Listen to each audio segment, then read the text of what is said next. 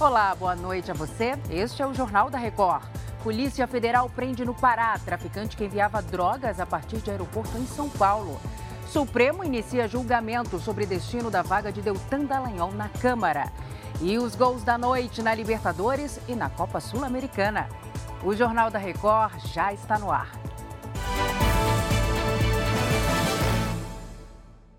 Oferecimento: Bradesco. Comece a investir a partir de um real.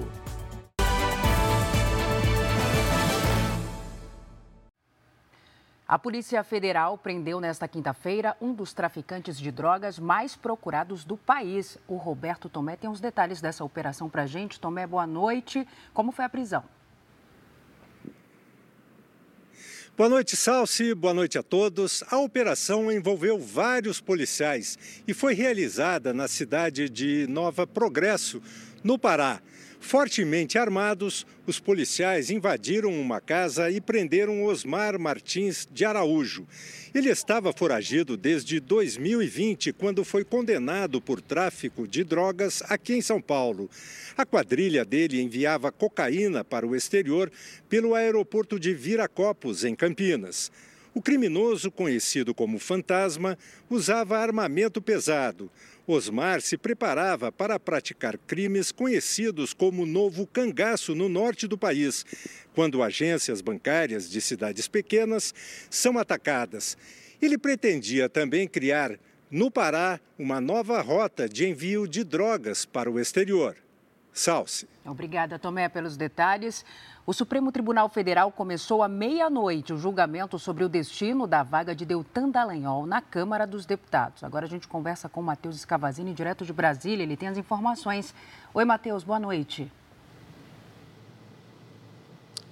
Boa noite para você, Salsi. A sessão foi convocada pela presidente do STF, ministra Rosa Weber, e acontece em plenário virtual. O julgamento começou à meia-noite e segue até às 11h59 desta sexta-feira à noite. Alexandre de Moraes votou a favor da decisão de Dias Toffoli, que, de forma liminar, deu a vaga de deputado federal para Luiz Carlos Rauli, primeiro suplente do Podemos, que é o partido de Deltan. Segundo Toffoli, o TSE, ao caçar Dallagnol, disse que os votos do ex-procurador deveriam ser destinados ao Podemos. Mas antes da decisão de Toffoli, o Tribunal Regional Eleitoral do Paraná havia informado que a cadeira seria ocupada por Itamar Paim, do PL, já que Rauli não havia atingido a votação mínima para ocupar o cargo. Agora, o STF vai decidir com quem fica a vaga. Salce. Obrigada, Matheus. Já já falamos de novo. O ex-presidente dos Estados Unidos, Donald Trump, afirmou que foi indiciado criminalmente no caso que investiga a gestão dele de documentos secretos. Em um vídeo publicado na sua própria rede social, Trump disse que é inocente e que foi convocado a comparecer a um tribunal federal na semana que vem. Trump é acusado de uso indevido de papéis sigilosos e obstrução da justiça por se recusar a devolvê-los. Documentos foram encontrados na casa do ex-presidente em Mar-a-Lago, na Flórida, depois dele deixar o cargo.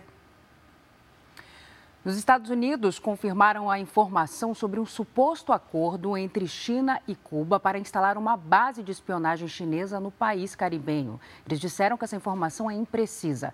O governo americano disse que, baseado nas informações que tem, esse acordo não existe. A Silvia Kikuchi tem os detalhes. Silvia, boa tarde para você. Oi, Salsi, muito boa noite para você. Segundo as informações publicadas num jornal americano, um acordo secreto prevê a criação de uma estação de escuta telefônica em Cuba, onde há bases militares americanas. Como contrapartida, Pequim pagaria bilhões de dólares para o governo cubano. Nesta quinta-feira, um porta-voz da Casa Branca disse que o relatório publicado é impreciso. Cuba também se manifestou, disse que o relato é mentiroso. A China ainda não se pronunciou. Salce. Obrigada, Silvia.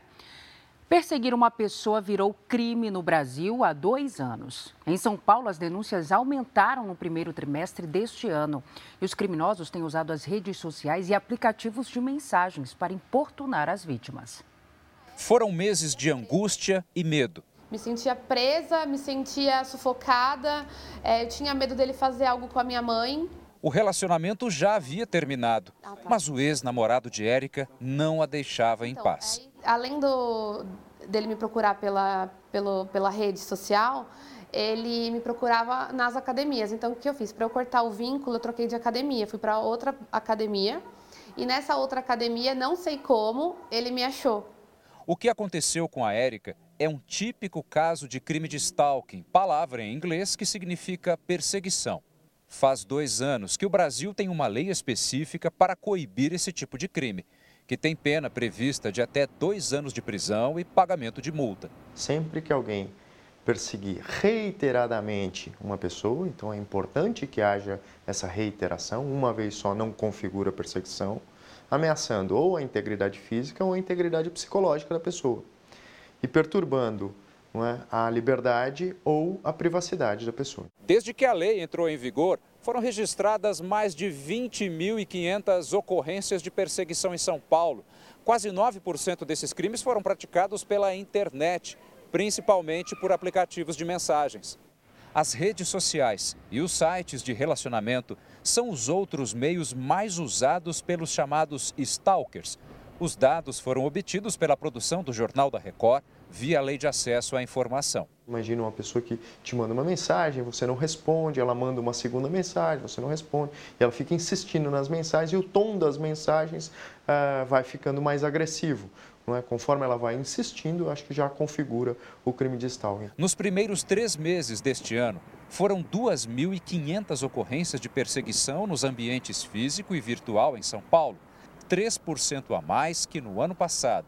A orientação às vítimas é que prestem queixa e depois voltem à delegacia para autorizar que a polícia e o Ministério Público deem seguimento ao processo. Sem isso, o criminoso fica impune.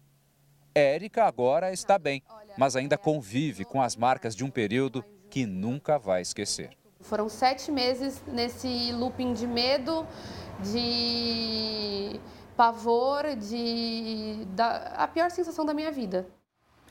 O fenômeno meteorológico El Ninho, que é conhecido pelo aquecimento do Oceano Pacífico, começou. Cientistas americanos alertam para a possibilidade de um super El Ninho com aumento da temperatura por todo o mundo. Estimativas indicam que há pelo menos 25% de chance disso acontecer. Os especialistas afirmam que o El Ninho se formou dois meses antes do previsto e ainda pode crescer. No Brasil, o fenômeno deve causar secas no norte e no nordeste, além de provocar chuvas excessivas no sul e no sudeste do país. O Ministério da Agricultura e Pecuária confirmou mais cinco novos, novos focos de gripe aviária em aves silvestres aqui no Brasil. A gente volta agora a conversar com Matheus Scavazini. Matheus. Salsi, no total já são 30 focos confirmados da doença em aves silvestres. Ainda de acordo com a pasta, outros sete casos estão sendo investigados. As notificações não restringem a venda de aves, uma vez que não há nenhum caso confirmado em granjas ou até mesmo na produção comercial. O governo federal liberou 200 milhões de reais ao Ministério da Agricultura para auxiliar aí nesse enfrentamento à gripe aviária. O dinheiro vai ser usado para agilizar a identificação identificação, a testagem e os cuidados em casos suspeitos. O governo informou que todos os locais com criação de aves em um raio de 10 quilômetros dos focos investigados, eles estão sendo orientados justamente sobre a prevenção. Salce. Obrigada, Matheus. Bom descanso para você. Olha, o maior rubi do mundo a entrar em um leilão foi arrematado nos Estados Unidos por 170 milhões de reais. O valor desembolsado bateu o recorde de rubi mais caro já vendido em um leilão. A joia foi lapidada e esculpida a partir de uma pedra encontrada no ano passado, em Moçambique. Um comprador anônimo fez o lance vencedor como antigamente, pelo telefone. A informação é que ele é um colecionador e vive no Oriente Médio. Este tipo de joia é considerado extremamente raro. As vendas no Dia dos Namorados devem movimentar mais de 2 bilhões e meio de reais no comércio. O Leonardo Ack tem as informações para a gente ao vivo, direto do Rio de Janeiro. Oi, Léo, boa noite. É isso mesmo, Salsi. Boa noite para você, boa noite a todos. Olha, segundo a pesquisa, o faturamento deve ser cerca de 2% menor em relação ao Dia dos Namorados do ano passado. Isso mesmo com a desaceleração da inflação. A explicação, Salsi, para essa redução nas vendas está no crédito mais caro. Os especialistas também apontaram que o grau de endividamento dos brasileiros está alto. O Dia dos Namorados é considerado considerado a sexta data mais importante para o varejo. Agora, tradicionalmente, além do setor de vestuário, a boa saída nos bens de consumo duráveis, como eletroeletrônicos, chocolates, livros, hospedagens e produtos de beleza, também estão entre os itens mais procurados para presentear nesta data.